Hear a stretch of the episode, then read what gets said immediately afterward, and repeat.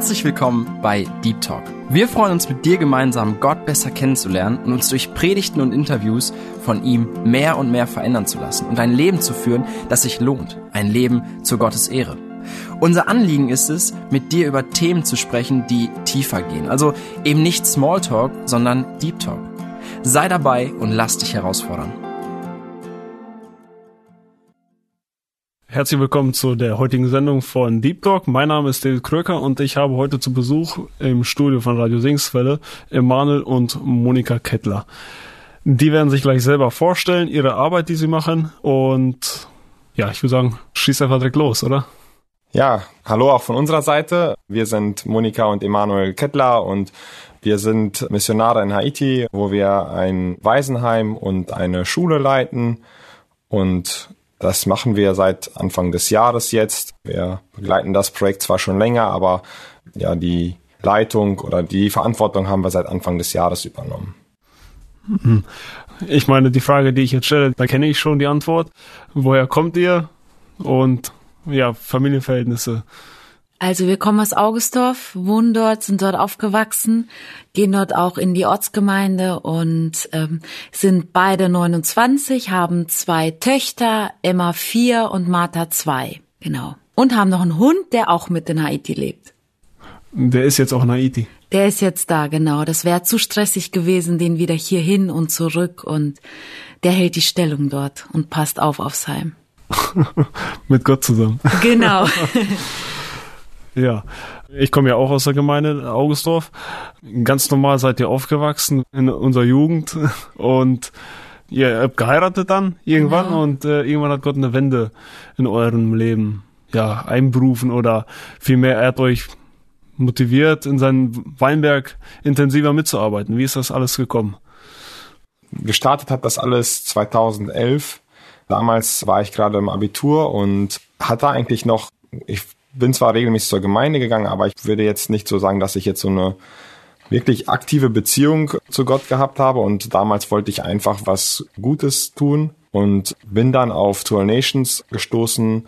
2010 war ja in Haiti das große Erdbeben und ähm, da gab es Hilfseinsätze, wo man sich dann beteiligen konnte und da habe ich dann mitgemacht. Ich war einen Monat damals im Kinderheim, habe da mitgearbeitet und habe damals den Kindern gesagt, ich komme noch mal wieder, ganz unbewusst, also nicht wirklich drüber nachgedacht. Und dann hat es fünf Jahre gedauert, bis wir dann das erste Mal zusammen in Haiti waren. Und zu dem Zeitpunkt war das auch für uns so, dass wir ja einfach helfen wollten. Und wir sind dann dahin für einen Gruppeneinsatz. Aber wir hatten halt nicht gedacht, dass wir da irgendwann als Vollzeitmissionare tätig sein werden. Wir waren da drei Wochen und ich weiß noch wie heute, dann auf dem Weg zum Flughafen fragt Emanuel mich, könntest du dir vorstellen, das mal für länger zu machen, für ein Jahr? Ich gucke ihn an, niemals. Das waren so intensive drei Wochen. So doll habe ich mich noch nie auf dem Ende meines Urlaubs gefreut weil wir auch einfach, Gott hat uns zur richtigen Zeit dahin geschickt. Der damalige Missionarsleiter war krank und die Frau hat alleine da den Laden geschmissen. Da waren, glaube ich, vier Windelkinder. Also es gab immer was zu tun. Und dann auf dem Weg zum Flughafen habe ich gesagt, nein, niemals. Also jetzt so für drei Wochen kann man das machen, aber dann kann man sich ja zu Hause danach wieder davon erholen. Und irgendwie hat Gott uns aber da nicht losgelassen. Und dann waren wir im Breckerfeld. Es war so, zu der Zeit haben wir viel in der Bibelschule Breckerfeld so Vorträge besucht. Mhm. Und immer wieder ähm, hat uns der Studienleiter oder der Bibelschulleiter haben uns immer wieder darauf angesprochen, dass wir uns auch anmelden sollen für die Bibelschule. Und für mich war das aber irgendwie so, ich hatte das, weiß ich nicht, ob im Gefühl, aber ich, es war so, Bibelschule ist jetzt nicht dran. Und ich glaube, nach dem fünften, sechsten Mal, wo er mich dann angesprochen hatte, dass wir uns doch anmelden sollen, habe ich zu ihm gesagt, ich glaube nicht, dass Bibelschule jetzt aktuell ein Thema ist. Und dann hat er zu uns gesagt, okay, dann fahrt jetzt aber nach Hause oder nimmt das ins Gebet zu Hause und betet, dass Gott euch zeigt, was aktuell dran ist. Und das haben wir auch wirklich gemacht. Und ich glaube, wir haben drei Monate lang gebetet, bevor wir dann so das so gedacht haben. Also es haben sich Türen geöffnet, dass wir nach Haiti gehen konnten. Bei mir auf der Arbeitsstelle wurde ein Art Sabbatical angeboten dass ich eine Zeit überbrücken konnte, dass wir für einen längeren Zeitraum gehen konnten. Und Moni wäre zu dem Zeitpunkt dann eh in Elternzeit gewesen, weil unsere Emma dann gerade da auch geboren ist. Und dann haben wir gesagt, okay, wenn Gott das will, dann wollen wir das machen für ein Jahr. Und für das eine Jahr hatte ich damals ein Projekt in Haiti, dass wir ein Missionarshaus bauen sollten, weil es dort eigentlich ja Platzmangel gab. Es waren drei Missionarsfamilien dort und eigentlich haben wir das Haus damals für die Missionare dort gebaut, nicht wissen, dass wir irgendwann da selber drin wohnen werden und ja auch quasi allein als Weiße, sage ich jetzt mal, oder als Deutsche, als Nicht-Einheimische in Haiti dann aktiv sein werden. Mhm. Kurz zum Aufenthalt der vier Wochen da im Lande. Das war ja wohl arbeitsintensiv, wie du beschrieben hast, aber war wohl auch ein Kulturschock, ne? Das Land Haiti, was sind so die heftigsten Unterschiede im Vergleich zu Deutschland? Oder welche Schwierigkeiten hat das Land? Welche Schwierigkeiten bringt es mit? Also ein, ein großes Problem, ich meine, das kriegt man vielleicht in Deutschland nicht immer so mit, aber es ist eines der ärmsten Länder der westlichen Hemisphäre. Und es ist sehr, sehr stark gebeutelt immer wieder von Naturkatastrophen. Also wir haben 2010 das große Erdbeben gehabt. In der Zeit danach hat es in sehr, sehr vielen Jahren danach immer wieder, also fast in jedem Jahr einen großen Hurricane oder einen Tropensturm gegeben, der dann sehr viel kaputt gemacht hat. Wir haben jetzt wieder ein, ein sehr, sehr starkes Erdbeben und irgendwie kommt das Land nicht zur Ruhe und es ist sehr viel Korruption und Kriminalität was das alles noch erschwert, die ganze Arbeit.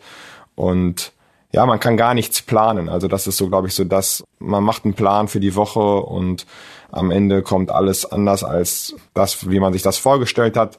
Ähm, das kennen wir hier aus Deutschland eigentlich gar nicht. Man plant relativ weit in die Zukunft. Man hat seine Sicherheiten. Ich sag mal, der Kühlschrank ist voll und wenn, dann geht man in den Supermarkt.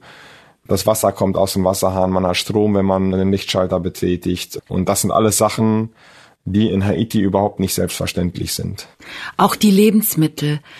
Das Volk ernährt sich ja überwiegend von Reis und Bohnen und von dem, was ja, man hat heute ein bisschen was verdient und davon kaufe ich mir ein bisschen was und dann schaue ich morgen wieder, wie ich weiterlebe.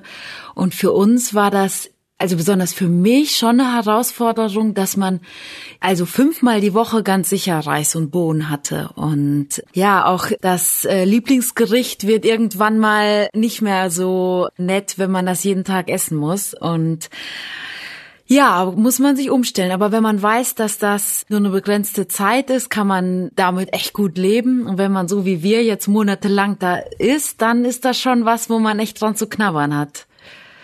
Und das ist bei euch im Waisenheim auch das Grundnahrungsmittel, Reis und Bohnen? Oder habt ihr da eine andere Nahrung? Ja, natürlich versucht unsere Köchin da auch schon Abwechslung mit einzubringen. Aber es wird haitianisch gekocht und das ist nun mal das Menü der Haitianer. Reis und Bohnen in verschiedenen Varianten. Mal die Bohnen einfach ganz am nächsten Tag püriert als Soße.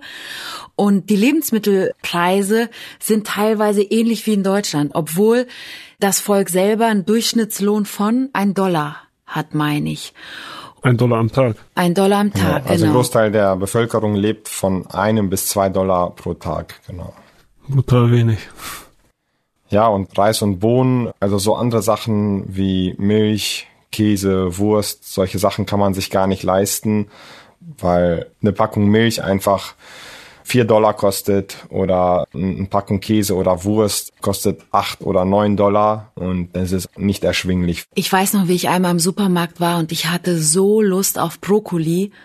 Und als ich dann gesehen habe, dass dieses kleine Stück Brokkoli sechs Dollar kosten würde, ist mir der Appetit vergangen. Und dann schaust du halt auf andere Sachen, die vielleicht ein bisschen erschwinglicher sind, aber man muss dazu sagen, das normale Volk, der Durchschnittshaitianer, der kauft seine Lebensmittel auf dem Markt. Da geht kaum einer, der in den Supermärkten einkauft. Aber die gibt es dort. Aber im Kinderheim versuchen wir trotzdem auch, ja, ein bisschen zu variieren. Also gerade so auch, dass man Obst, das, was man da bekommen kann, oder auch Mais, bei uns auf dem Grundstück selber wachsen Bananen und die sind natürlich super lecker. So kleine Bananenbäumchen, so bis zu drei Meter, oder? Nee, wir haben auch größere. Also wir haben, ich glaube, welche, die sind sogar so bis vier, fünf Meter hoch. Wir haben auch drei verschiedene Arten von Bananen, die auf dem Gelände wachsen und zwei unterschiedliche Sorten von Mango. Und da versucht man dann ja auch die Ernährung ein bisschen vielfältiger zu, zu gestalten. Aber es ist echt schwierig, weil ja, so wie wir das hier in Deutschland kennen, ist es da auf jeden Fall nicht möglich. Mhm. Ich wollte gerade sagen, du hast mit dem Vergleich, was so die einzelnen Lebensmittel kosten, hast du da einen ganz guten Einblick gewährt, ne, wie unverhältnismäßig, wie teuer das ist. Ne? Ist ja unglaublich. Ja, du hast gesagt, äh, nach der, in der Bibelschule wurdet ihr ja, ermuntert, das einmal mit Gott zu klären, ob ihr nun gehen sollt zur Bibelschule oder nicht. Aber so, dass es das Projekt gab mit dem Hausbau, ne?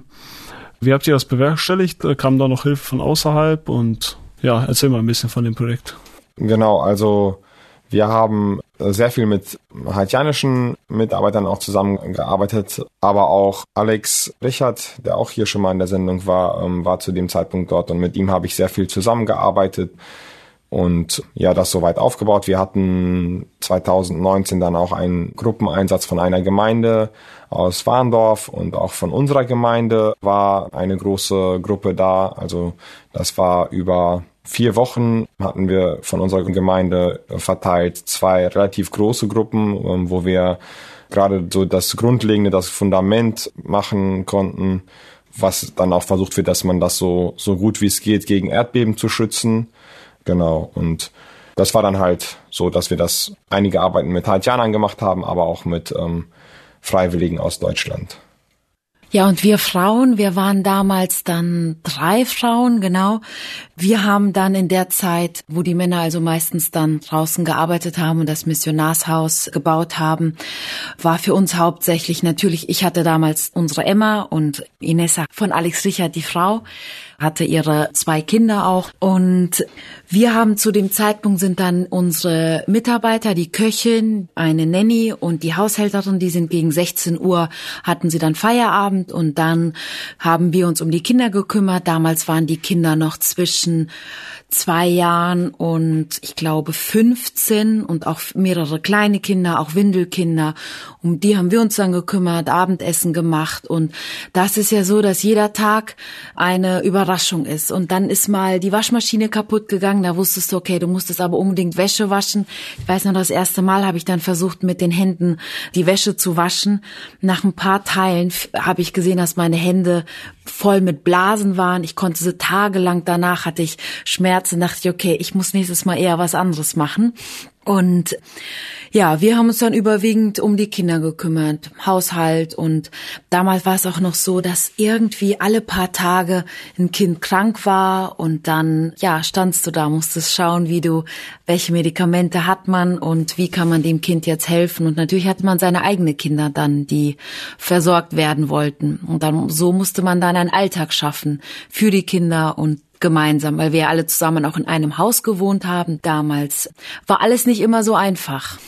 Wie alt sind eure beiden Töchter jetzt? Emma ist jetzt vier und Martha ist zwei. Und Emma war damals, wir kamen dahin, sie war sieben Monate und ja, fing gerade an zu gehen und brauchte natürlich auch dann oft noch die Mama, aber hat sich da dann doch ganz schnell zugehörig gefühlt zu den Kindern und dann war es da so, wie ein afrikanisches Sprichwort sagt, dann erzieht ein ganzes Dorf ein Kind. Aber das ist für sie, glaube ich, auch ein Segen geworden oder gewesen. Wir merken jetzt schon, wie offen sie ist und wie kinderlieb sie ist und jeder ist ihr Freund. Und ich glaube, diese Zeit hat da auch dazu geführt. Ja. Also kann man da durchaus positiv zurückblicken. Ja, auf jeden Ich weiß noch, dass das sehr schwere und schlimme Zeiten auch teilweise waren, aber im Nachhinein sieht man halt auch immer Gottes Segen. Und das überwiegt manchmal mehr als die schlimmen Erlebnisse, die man da hatte. Das Gute behalten, ne? Das Schlechte vergessen. So ist es. Das Projekt wurde dann kurz unterbrochen. Ja, wir waren noch nicht ganz mit dem Haus äh, fertig. Damals mussten wir das Land dann aus Sicherheitsgründen verlassen. Ähm, das war im November 2019. Und wir waren schon relativ weit mit dem Bau des Missionarshaus. Wir sind dann im November nach Deutschland gekommen, waren dann erstmal hier angekommen und ich bin dann im Januar und im Februar dann zu zwei Einsätzen nochmal nach Haiti gefahren, um zum einen das Missionarshaus komplett fertigzustellen. Und wir hatten in der Zeit, wo wir 2018 auch dort waren, hatte ich ein Antrag bei Ein Herz für Kinder gestellt für ein Fußballfeld, das wir auf dem Gelände des Kinderheims bauen wollten und Gerade in der Zeit, als wir in Deutschland angekommen sind, haben die da zugesagt und dann hatten wir einen Container, wo wir einen Zockercord nach Haiti geschickt haben und das haben wir dann auch noch aufgebaut und dann bin ich Anfang April 2019 dann wieder zurück nach Deutschland gekommen und da hatten wir eigentlich so für uns gedacht, okay, unsere Arbeit da quasi ist erledigt und wir hatten ein Grundstück und da wollten wir dann anfangen, unser Haus zu bauen und sind dann auch Ende April damit gestartet mit dem Hausbau. Ja, der Zukunftsplan, der sah ja dann anders aus. Ne? Ihr habt ein Haus gebaut, also quasi ein Haus hat immer ein Fundament, ich würde jetzt so sagen, ein Fundament für die Zukunft gelegt. Ihr wollt quasi in Deutschland bleiben. Ne? Wer ein Haus baut, der muss das abbezahlen. Und das ist quasi ein Meilenstein in ein Leben von einem Bürger hier auch in Deutschland. Aber was kam dann dazwischen? Warum wart ihr jetzt wieder in Haiti? Ja, wir haben gerade die ersten Steine gelegt, als wir eingeladen wurden zu, to Nations. Also das ist die Organisation, mit der wir schon die ganzen Jahre immer die Einsätze in Haiti gemacht haben, dass wir doch mal ein Zeugnis darüber weitergeben sollen und wir sind da auch beide hingefahren, ohne auch nur den Gedanken zu haben, dass sie uns fragen werden, ob wir nochmal zurück nach Haiti gehen werden. Ich weiß noch, meine Mutter hat an dem Tag, als wir gefahren sind, noch so gesagt, so, was führt ihr wieder im Schilde? Plant ihr schon irgendwas und genau. erzählt uns nichts, was habt ihr vor? Genau, und wir sind dann aber dahin gefahren. Wir haben noch gesagt, nee, wir sollen nur ein Zeugnis geben und um, sind dann dahin gefahren, haben dann auch über das Jahr 2018 zwei, oder Anfang 2019 dann ein Zeugnis gegeben und wurden dann aber vom Missionsleiter zu einem Gespräch, Gespräch nochmal eingeladen. Genau, eingeladen. Und da haben sie uns dann gefragt, ob wir uns vorstellen könnten, ja, das Projekt in Haiti zu übernehmen, weil die Missionare, die zu dem Zeitpunkt das geleitet haben, ihren Dienst dort beenden wollten. Und dann sind wir nach Hause gefahren und da hat für uns eine, glaube ich, ziemlich intensive Zeit des Betens angefangen, weil wir hin und her gerissen waren. Also auf der einen Seite hatten wir gerade angefangen, das Haus zu bauen, auf der anderen Seite stand jetzt diese Frage, ich würde eher sagen, für mich war das eine Zeit des Verdrängens, weil ich gedacht habe, wie soll das eigentlich alles klappen? Jetzt dieses Haus, wo gerade mal paar Steine stehen, wieder verkaufen an jemanden, einfach so. Und wie stellt Gott sich das eigentlich überhaupt vor? Und ich war zu dem Zeitpunkt gerade mit Martha schwanger und mit Kind dahin, nee, sowieso nicht mit einem Neugeborenen. Und dann war das für mich aber auch eine willkommene Ablenkung, dass man dann ja Fenster aussuchen musste und wie die Küche geplant werden musste. Und dann waren wir aber auch ganz gut trotzdem beschäftigt mit dem Verdrängen. Ja, und dann hatte ich einen Unfall auf dem Bau. Ich hatte mir das Knie kaputt gesägt und war dann eine lange Zeit außer Gefecht und ich habe mir dann einfach die Frage gestellt, okay Gott, was willst du mir damit jetzt sagen? Ich hatte eine neue Arbeitsstelle angefangen und da war es auch nicht so einfach, dass man das jetzt einfach kündigen konnte. Ich war bei der Bezirksregierung verbeamtet und so einfach kam man da dann auch nicht raus. Und das war dann so ein Arbeiten an uns und wo wir irgendwie gemerkt haben, dass wir auf der Stelle treten, dass wir nicht weitergekommen sind.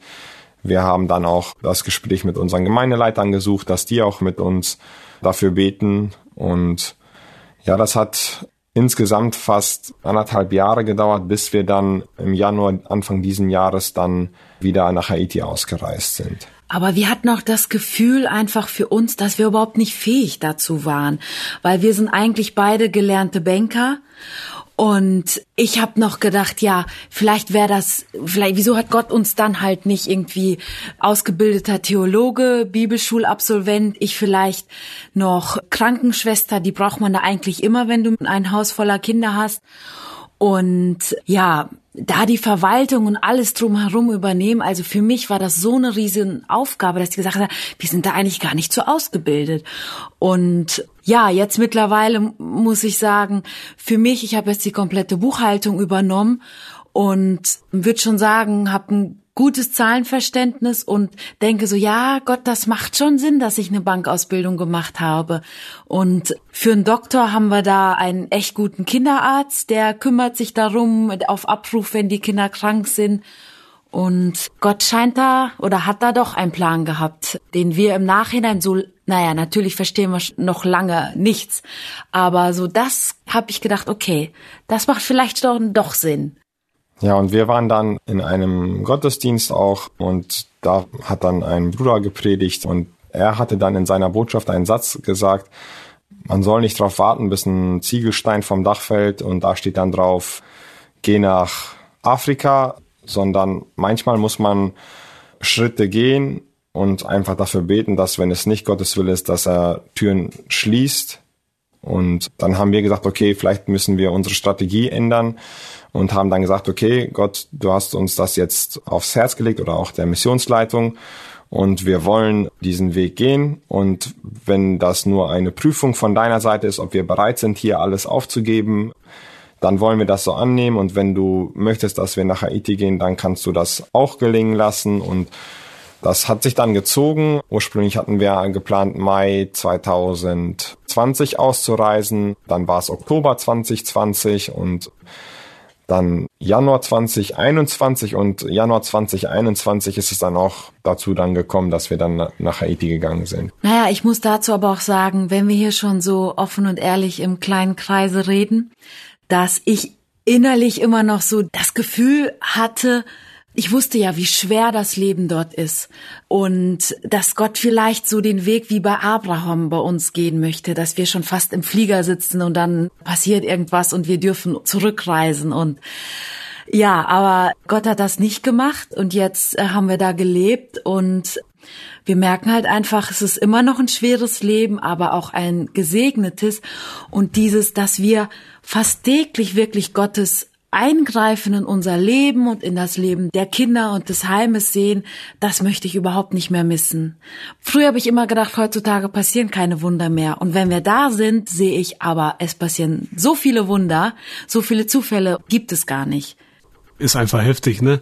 Wenn man lebt, alles wäre sicher, dann kann Gott seine Macht gar nicht zeigen, ne? Ja, gibt uns doch mal Einblicke. Wie sieht der Alltag aus im Waisenheim?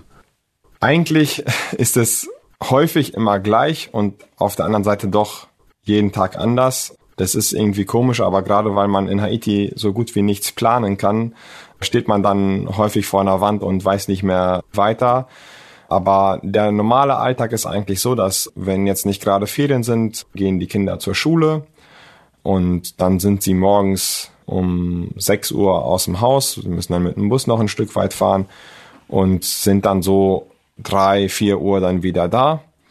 Und genau danach machen sie dann Hausaufgaben und abends wird dann noch bisschen gespielt und vorm Schlafen gibt es dann noch eine Andacht. So sieht der Alltag aus und wir machen dann in der Zeit die ganzen organisatorischen Sachen, äh, Behördengänge.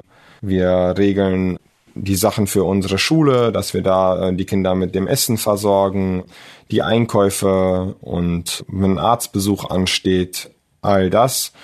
Und das hört sich vielleicht im ersten Moment gar nicht so viel an, aber häufig braucht man für eine Sache einen ganzen Tag, weil ja Chaos auf den Straßen ist, weil man nicht so die Sachen erreicht, wie man sie geplant hatte. Und dann ist es mal so, dass man für einen Einkauf schnell mal sechs, sieben, acht Stunden benötigt, was man in Deutschland vielleicht in 15, 20 Minuten erledigt hätte. Und ja, dann kommen auch so unvorhersehbare Sachen wie der Generator geht kaputt oder es gibt kein Wasser oder kein Benzin in der Umgebung, man kann nirgendwo was kaufen und dann ist man ohne Strom oder ohne Trinkwasser und ja, das muss man dann alles versuchen irgendwie zu managen und genau.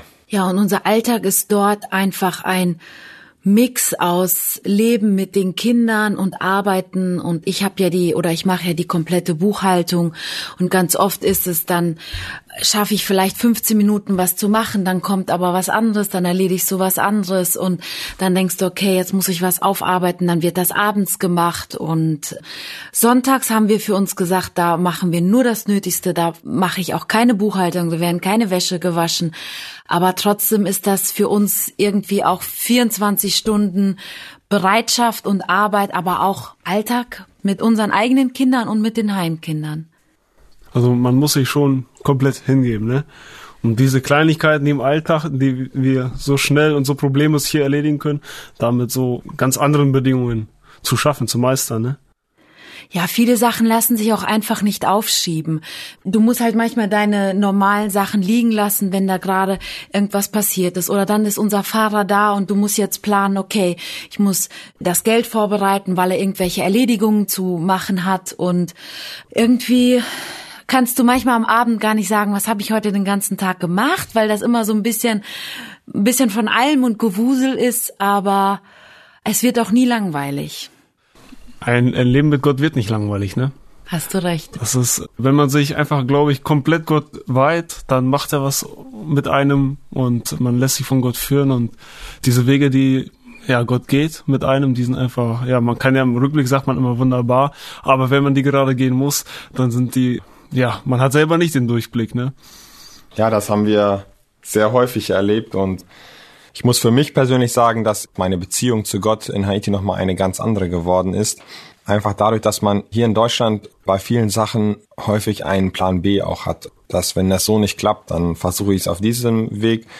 Und in Haiti ist das ja gar nicht so durchführbar. Also wenn man so die letzten sieben Monate in Haiti betrachtet, dann sind das eine Zeit geprägt von Gewalt, von Kidnapping, von Überfällen und gerade ein Ort, den wir auch immer durchfahren müssen, der von Banden regiert wird und wo Bandenkriege durchgeführt wurden. Und dann ist das manchmal so, dass ja dadurch, dass der Ort nicht durchfahrbar ist, Trinkwasser oder Diesel nicht in unsere Region geliefert werden können. Und ja, dann steht man da und betet und ist davon abhängig, dass Gott irgendwie eine Lösung schenkt, damit wir doch irgendwie an Trinkwasser kommen können oder damit eine Feuerpause eingelegt wird, ähm, damit LKWs wieder durchfahren können. Und ich musste für mich feststellen, dass man oder dass ich dort in einer viel stärkeren Abhängigkeit von Gott lebe, als man das vielleicht in Deutschland, ich will nicht sagen, dass das in Deutschland nicht geht, aber ich glaube, durch den Wohlstand, den wir hier haben, kann Gott schnell in den Hintergrund geraten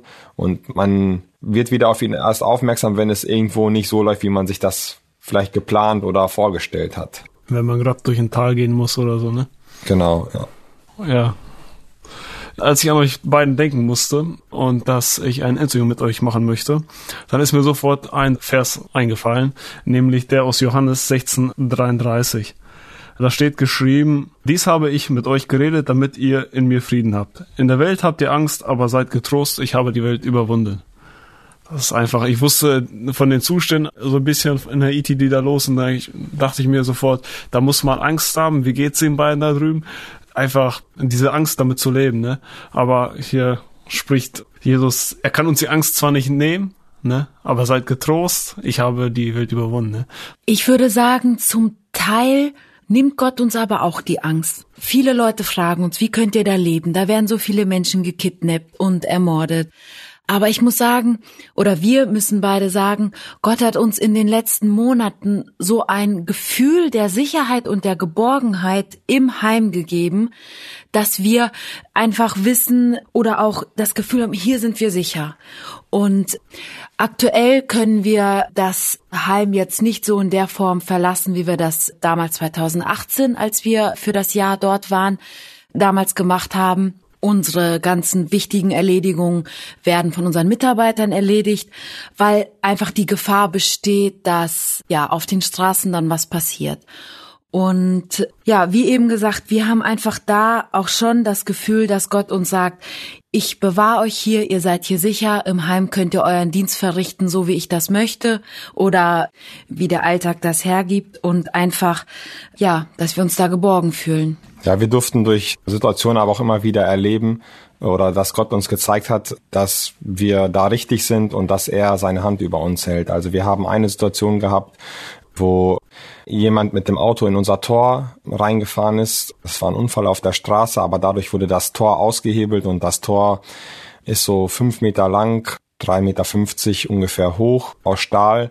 Also es wiegt bestimmt so an die 300 bis 500 Kilogramm und es war so, dass kurz vorher war der älteste Junge aus dem Waisenheim auf dem Weg eigentlich genau an dem Tor vorbei. Und er sagte, er hatte irgendwie so innerlich so den Gedanken, dreh dich nochmal kurz um und streichel nochmal den Hund. Und er hat den Hund gestreichelt und ist dann weitergegangen und das Tor ist ein Meter vor ihm auf den Boden geknallt. Und hätte er diesen kleinen Schlenker nicht nochmal zum Hund gemacht, um ihn zu streicheln, wäre er wahrscheinlich unter dem Tor gewesen und das hätte sehr, sehr schlimm enden können. Und das war für mich einfach nochmal so ein Zeichen, wo Gott gezeigt hat, hey, ich bin da, ich passe auf euch auf, ich bin eure Burg, eure Festung und euer Schutz. Und ich glaube, das ist auch das, was uns da durchgetragen hat. Natürlich auch die vielen Gebete, also von der Gemeinde, von Freunden, von Gebetskreisen, die das da möglich machen, weil ohne dem könnten wir da unseren Dienst nicht machen. Also man merkt einfach Gottes starke Hand, die da, dass Gott einfach mitgeht, ne? Definitiv. Ja, habt ihr noch was Spannendes erlebt, wo Gott hat getragen und wo man Gott konnte gut verspüren oder stark verspüren? Also, wenn wir auf diese letzten sieben Monate jetzt zurückblicken, waren das mit Sicherheit unsere intensivsten sieben Monate, aber auch ja, ich würde mal sagen, sehr stark gesegnete Monate und auch wo wir immer wieder Gottes Nähe und Gottes Allmacht sehen konnten. Wir haben in der Zeit ein neues Auto bekommen für das Kinderheim und das war ein Neuwagen, den wir aus Gibraltar bekommen haben. Der wurde dann mit dem Container dahin geschifft und man versucht dann vorher alles so gut wie es geht nur zu kalkulieren und am Zoll ist das aber immer schwierig wegen der Korruption irgendwie alles genau hinzubekommen. Und man hat uns eine Summe vorher genannt und als das Auto dann da war, kam der Zoll mit einer zusätzlichen Forderung von 30.000 Dollar auf uns zu. Und das war natürlich Geld, was wir nicht da hatten. Und es ist eigentlich so, dass wenn man im Hafen ankommt, dann muss man eigentlich schnell handeln, um zusätzliche Gebühren am Hafen und da zu vermeiden. Und in der Hinsicht, also wir hatten, haben einen Kalender aus Deutschland mitgenommen, da war die Monatslosung äh, geduldig warten. Und irgendwie hat Gott uns gezeigt, dass wir nichts machen sollen. Und je länger wir gewartet haben, umso weiter nach unten sind diese 30.000 geschrumpft. Und wer mich kennt, weiß, dass ich eigentlich ein Mensch bin, der immer sofort oder ich sag mal das Ruder in die Hand nehmen will und aktiv werden will. Und ich musste einfach feststellen, wie Gott mir gesagt hat, nee, lass mal, ich mach das jetzt. Und je länger wir gewartet haben, umso weiter nach unten sind diese 30.000 geschrumpft und am Ende war das sogar so, dass die Spenden, die wir für das Auto gesammelt haben, dass von diesen Spenden, die eingegangen sind, das Geld hat komplett ausgereicht, um alles zu bezahlen und es sind sogar 300 Euro übrig geblieben. Und ja, das war für mich einfach krass zu sehen, weil als ich diese 30.000, diese Summe gehört habe, war das für mich wie so ein Schlag ins Gesicht, weil ich gedacht habe, okay, wo kriegen wir jetzt das Geld her? Und am Ende müssen wir jetzt einfach sagen, okay, es war Gott, der das Auto dahin gebracht hat, der das Auto aus dem Hafen rausgeholt hat. Und ja, jetzt haben wir ein neues Fahrzeug, was dem Kinderheim hoffentlich sehr lange Zeit gute Dienste leisten wird. Ja, Gott sei Dank, ne?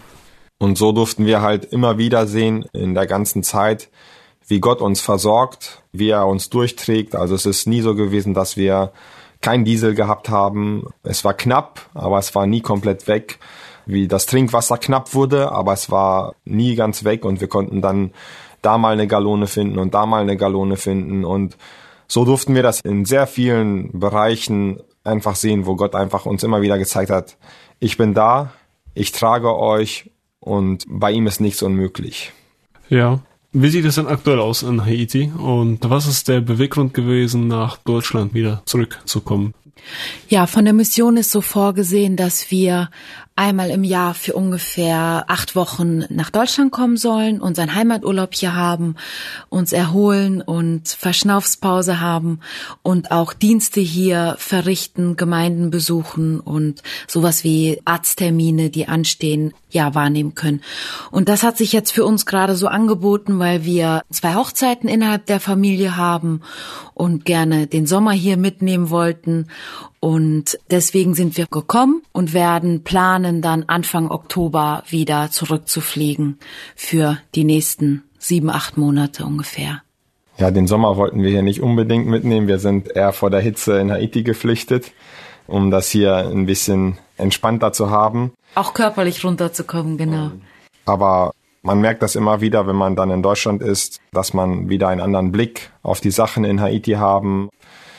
Vielleicht eine Neuausrichtung auf Projekte, die man starten möchte oder Projekte, die auch schon laufen, was vielleicht gut läuft, was nicht so gut läuft, dass man sich da einfach reflektieren kann und das kann man dann auch manchmal aus der Ferne besser, als wenn man im Tagesgeschehen einfach ist und funktionieren muss.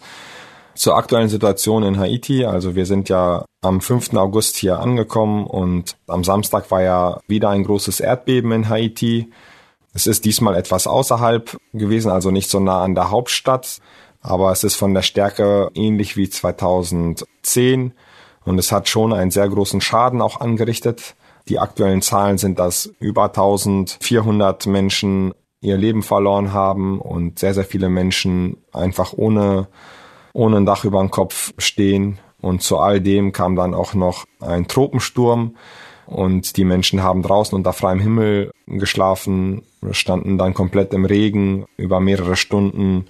Es war extrem windig und ja, da gibt es jetzt wieder eine Menge Arbeit, das was aufgebaut werden muss, aber auch die Menschen, die teilweise auch einfach mutlos sind, die keinen Ausweg mehr sehen, weil sie immer wieder von solchen Naturereignissen eingeholt werden und ja, da können wir gerne für beten, dass sie in all diesen Situationen trotzdem Gott sehen, dem zu keiner Zeit etwas aus der Hand gelaufen ist, aber auch, ja, dass wir offene Augen haben, wie wir Menschen dort in der Situation helfen können. Aktuell sind wir sehr dankbar, dass das Kinderheim nicht betroffen ist nach dem Erdbeben. Das hat man bei uns im Kinderheim auch mitbekommen. So haben unsere Mitarbeiter erzählt. Da ist aber nichts zerstört worden. Und ja, die Tage danach haben die Mitarbeiter und Kinder draußen geschlafen, einfach weil es danach über 70 Nachbeben gegeben hat und da natürlich auch immer die Sorge ist, vielleicht wenn was zerstört ist und so ist man dann draußen sicher, wenn man unterm freien Himmel schläft. Ja, in unserer Zeit jetzt in Deutschland werden wir noch einen Container mit Hilfsgütern für das Waisenheim in Haiti packen. Und damit wollen wir dann auf dem Gelände des Waisenheims auch eine Kindertagesstätte errichten, um so noch mehr Kinder zu erreichen, dass um die Kinder aus der Nachbarschaft, aus der Umgebung auf das Gelände kommen können, dass sie Fußball spielen können, dass sie auf den Spielplatz gehen können, dass sie eine warme Mahlzeit bekommen und auch ja aus der Bibel Gottes Wort hören und dass wir so auch nochmal in den Herzen der Kinder Gottes Wort streuen. Das ist so ein Projekt, das wir gerade am Planen und Starten sind und unser großes Ziel war es eigentlich, dass wir das bis Dezember die Kindertagesstätte soweit fertig haben, um dann ein großes Weihnachtsfest ähm, dort feiern zu können. Und ja, mal schauen, wie Gott die Wege jetzt führt. Ob das alles so klappt, wie wir uns das vorgestellt haben. Mhm.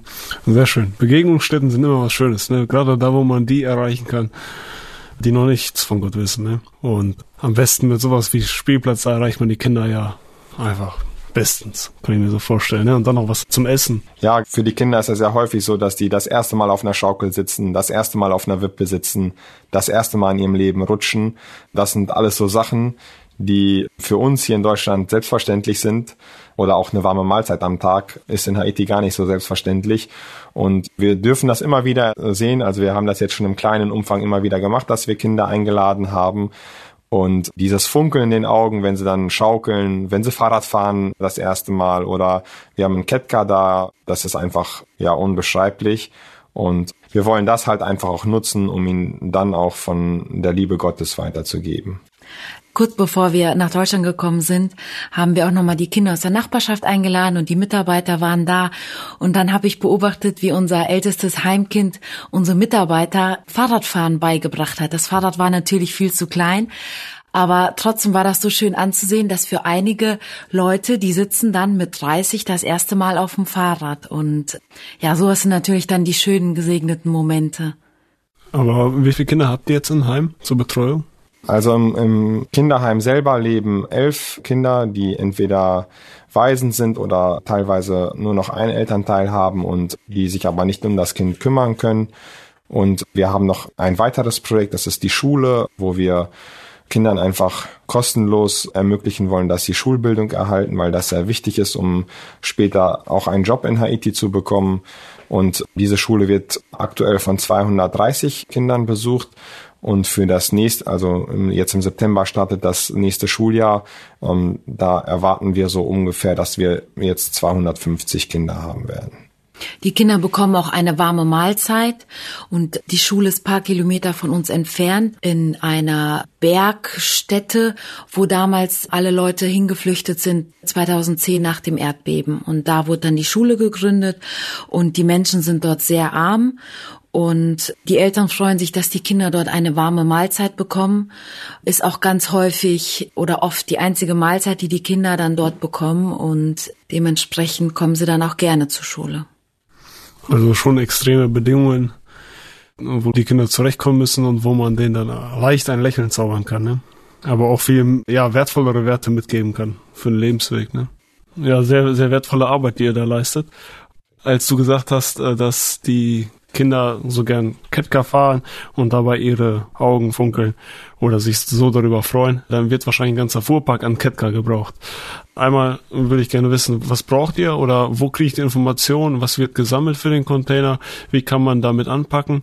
Oder wo finde ich die Informationen dafür, wie kann man da euch unterstützen? Und allgemein, wie kann man euch unterstützen? Ja, zu dem Container. Die meisten Sachen haben wir jetzt wirklich schon zusammen, weil wir schon seit April damit gestartet sind.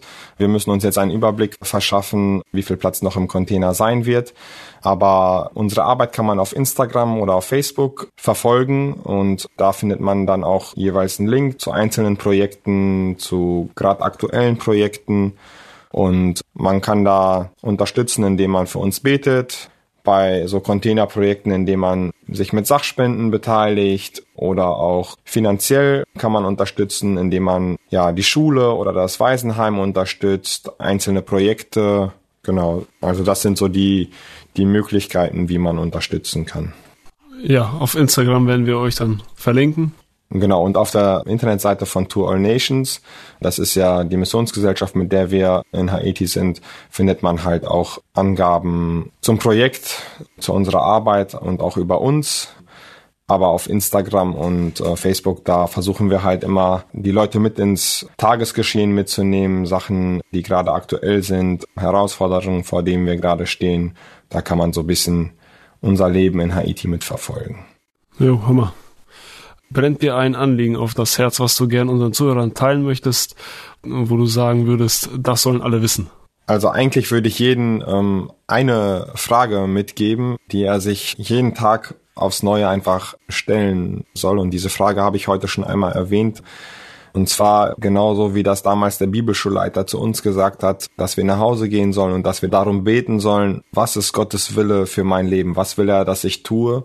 Und das ist eine Frage oder ein Gebetsanliegen, das ich einfach wirklich jedem mitgeben möchte, dass jeder zu Hause das mit ins Gebet nimmt und fragt, Gott, was willst du, dass ich tun soll? Und Gott hat für jeden eine Aufgabe und häufig stehen wir uns vielleicht selber im Weg, weil wir meinen, dass wir etwas nicht tun können, weil wir nicht geeignet sind. Aber Gott wird uns Sachen wichtig machen und er wird uns auch dazu ausrüsten, das, was er uns aufs Herz legt, dass wir das auch ausführen können. Und ein Satz, der uns auch sehr geprägt hat, ist, Gott beruft nicht die Befähigten, sondern er befähigt die Berufenen. Und das möchte ich einfach jedem mitgeben, dass wir das mit ins Gebet nehmen.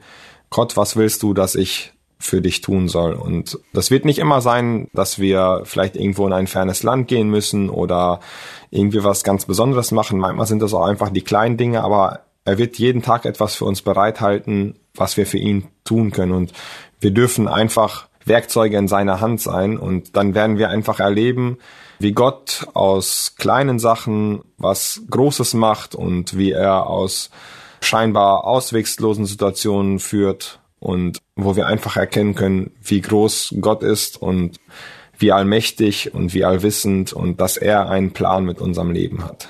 Hm. Wollte ich gerade sagen, ne? Man muss nicht immer große Sachen tun. Gott checkt nicht jeden weit hinaus. Jeder hat seine Aufgabe. Man muss sich jetzt nicht unwichtig fühlen, nur weil man eine andere Aufgabe bekommen hat, die man von hier aus ausführen kann, in Deutschland bleiben kann und nirgendwo raus muss und nicht allzu viel erlebt vielleicht, so wie ihr, sondern Gott hat für jeden eine Aufgabe parat, auch wenn es vielleicht nur das Gebet ist, was man geben kann. Wichtig ist, man muss bereit sein, das Leben ja ganz Gott zu weihen. Ne? Ja, das können wir einem jeden einfach nur mitgeben, dass wir einfach danach fragen, Gott, was willst du, dass ich tun soll? Und er wird uns was aufs Herz legen und wenn wir das machen, was er von uns will, dann werden wir seinen Segen in unserem Leben auch reichlich spüren. Amen. Das war's für heute. Ich wünsche euch noch Gottes Beistand und seinem reichen Segen.